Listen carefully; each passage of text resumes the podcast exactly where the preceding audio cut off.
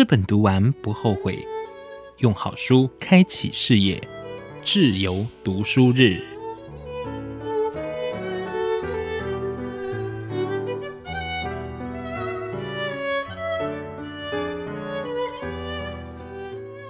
欢迎收听今天的节目，我是志远。今天呢，非常高兴在节目当中，志远邀请到了由远流出版的《摆摊台湾一百个摊贩一百种台味生活的方式》的作者郑开祥。开祥您好，主持人好，大家好。开祥呢，也是一位速写画家。什么叫做速写？其实城市速写这一个概念，最早应该是在二零零八年左右，说西雅图的一个设计师他所去提倡的。其实主要就是希望大家用自己的方式，不管是素人还是专业画家，都可以。在现场去做描绘，因为你在现场做的一段时间的时候，其实你开始就可以有很多的感触，不管是听到声音啊，还是闻到味道啊，那种感触都是大过于一张相片所可以带给你的感动。这样人越来越多以后，就有点像是被定义成某一种画派吧，就哎画城市的人，很像大家就会讲说他是速写画家之类的这样。嗯，其实跟我们小时候在户外写生是同样的概念。对，它其实是相近的啦。我会这样解释说，以往我们想象的写生跟现在的所谓的城市速写，它两个都是在写生，但是它最大的不同其实是机动性。嗯、就是像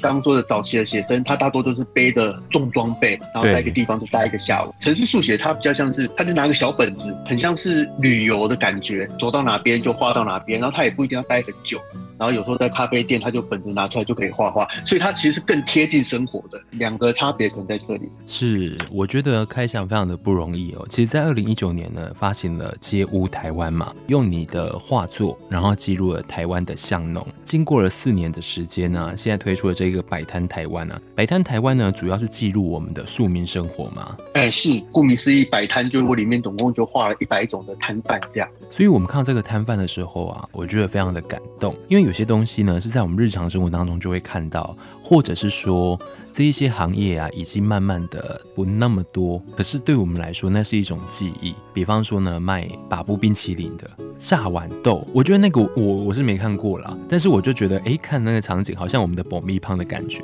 哎，对，刚刚主持人提到那个豌豆啊，那个那个其实是在基隆这边的摊子这样，它其实炭烤的啦，还用个火炉，然后然后用个特制的方形的铁笼子，然后豌豆就放在里面，它就反复的做翻烤这样，而且它很有趣的是，它的口感其实是有点弹牙的，它不是硬的，它的表皮因为烤过，咬下去会有点就是有点口感，然后里面是软的。它有一个另外一个很有趣的名称叫做放屁豆这样。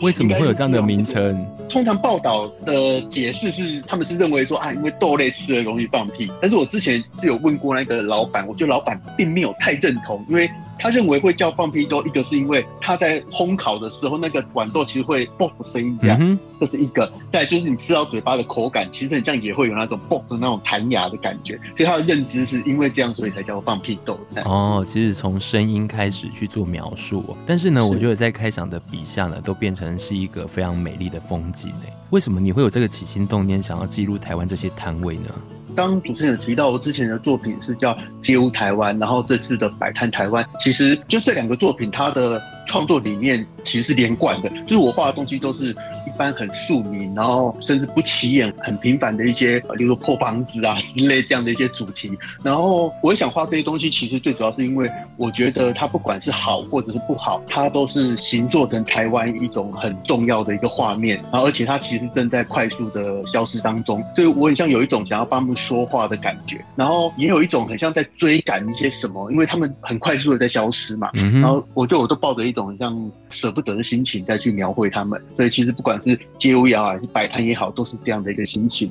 所以你画了这么多啊，你印象最深刻的是哪一幅画？像刚刚提到的呃，炭烤豌豆啊，也是印象很深刻的。然后还有包含我里面有画到一个碗面啊，斑鳞的部分。呃，虽然我实际上画的那个画面已经不是用牙齿咬那个线的啦，但是我因为要写书要去体验斑鳞，我就真的到那个基隆的仁爱市场里面去给人家做斑鳞这样。觉得就是很好玩的一个体验啊！我觉得我自己常常因为不管是要写书或者是画画，然后反而去体验了很多以往没有去体验的一些大小事情。我觉得这也是蛮好的一个契机。其实这一个作画的过程当中啊，也是让自己去体验人生诶，因为有很多东西我们平常不会去接触，我们可能经过然后就走了。对，没错，嘿，以往就是观察嘛，但是我真的是因为透过画画这件事情，去认识了更多大大小小的一些庶民的生活之类的。其实呢，不单单是刚刚开场说到的，有一些即将没落或者是已经逐渐消失的一些摊位以外啊，像现在的一些新创，你也有把它融入这本书当中。呃，主持人问的这个也是我这本书想要传递的一个重点哈，就是我其实并不希望这本书只一直停留在很像就是在怀旧这个部分，怀旧当然是很重要，只是我也会顾虑到，就是说啊，例如说现在比较年轻的，相对年轻的人，他看到这本书的时候，如果这本书全都是在讲也许四五年代的故事，他其实会没有共鸣，会觉得这跟我没有太多关系呀。可是我在每一个分类后面，尽可能都还是会画到现在比较新的所谓的文创摊车。我觉得一方面是希望现在的年轻人他会有所共鸣，在他也会看到，就是说其实摊贩的演变，它是一种选择。以前的美感也好，或者以前的需求，啊，以前有这样的东西，所以他会有这样的选择，所以一直演变到现在的所谓的文创摊车，我觉得就是不同时代的流行或者是选择啊。我看到这一本书当中啊，我印象非常深的就是棉花糖。我记得小时候啊，都会吵着外公要带我去买那个棉花糖哦，不论到各个地方去，只要是观光景点，都会有那样的一台车。哎，对，那其实我在写这本书的时候，其实也会一直去回忆自己的童年，包含像刚刚呃主持人提到的棉花糖啊，我觉得以前的快乐其实很单纯、很简单。嗯、然后棉花糖这么便宜的东西，但是以前我们就觉得能吃到棉花糖是多么快乐的一件事情，这样就画了很多摊贩，其实都会一直回想说，其实以前我们我们也许物资相对是比较缺乏的，但是我们其实会很珍惜很多大大小小的事情，这样。而且我觉得过去的人呢、啊，没有。三 C 的荼毒，没有资讯爆炸的情况，对于很多东西呢，就很容易知足。所以呢，我们可能吃个把布冰淇淋，就觉得哦，好幸福哦。然后可以坐在那个摊车上面吃碗豆花，好像也是一种享受。反观我们现在呢，却觉得好像永远都不够。嗯，对，我有画到那个面包车。那面包车其实也是因为小时候。晚上通常吃完饭就不会有机会再出门去买东西，所以其实会很期待面包车开到我们巷子里面，然后面包车打开的那一瞬间就觉得哇，每个面包都好漂亮，闪闪发亮，好想买的那种喜悦。其实现在就很像很难体会到那种喜悦吧。开场里面你有画到一幅画啊，我很好奇，就是有阿兵哥去跟一个阿妈买蚂蚱，所以那个真的是你看到的画面吗？的确是有遇过，也有看过，但是我们我们以前在当兵，在现场当然没办法拍照嘛，所以其实相片我还是之后参考网络上相片去拼凑的啦。但是那个体验是实际上真的有体验，因为我在军中待了十年嘛，我当了十年的辅导长，然后所以以前多少也都会有那个所谓小蜜蜂的那样的体验。哦，了解，因为我们有当过兵的。就知道有小蜜蜂这件事，可是我想说，对啊，买蚂蚱哦，这个画面好奇妙哦。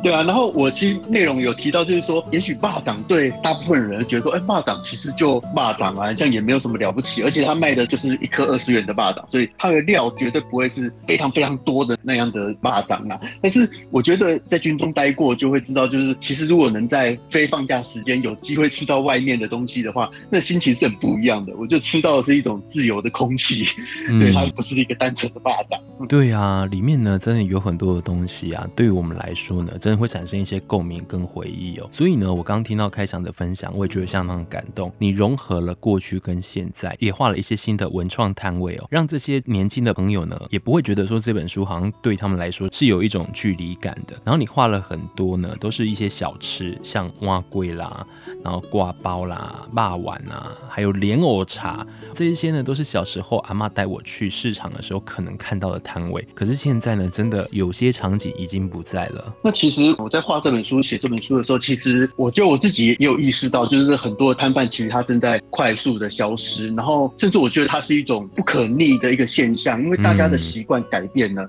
那例如说早期的一些比较老旧的摊车，他的孩子并不一定愿意继承，那即便是继承了，他可能也会用不同的方式去做一个转型。所以我们其实已经很难，就是说你一定要看到以前那种老旧的那种推车的形式，其实已经。不太可能，因为大家的习惯改变了，所以如果这样去切入去看的话，其实摊贩的消逝，我觉得是一种必然。我就希望是可以透过我的作品，或者是更多人用不同的方式去记录这个很有台湾味的庶民画面。对，而且我们现在已经走入一个 AI 时代哦，不想被淘汰，那就要活得像个人哦。除了人性以外，我们都很可能被 AI 取代哦。所以，我们希望呢，可以透过这本书带给大家不一样的感动。那最后呢，邀请开想来推荐这本新书给我们的听众朋友。这本新书叫《摆摊台湾》，那里面就是呃，用钢笔还有水彩画了一百种的摊贩。最主要就是希望，不管是年纪比较大的人，他看了会有他以前的回忆；那年纪比较轻的人，他看到可能也会有对以前的摊贩也会有好奇，或者是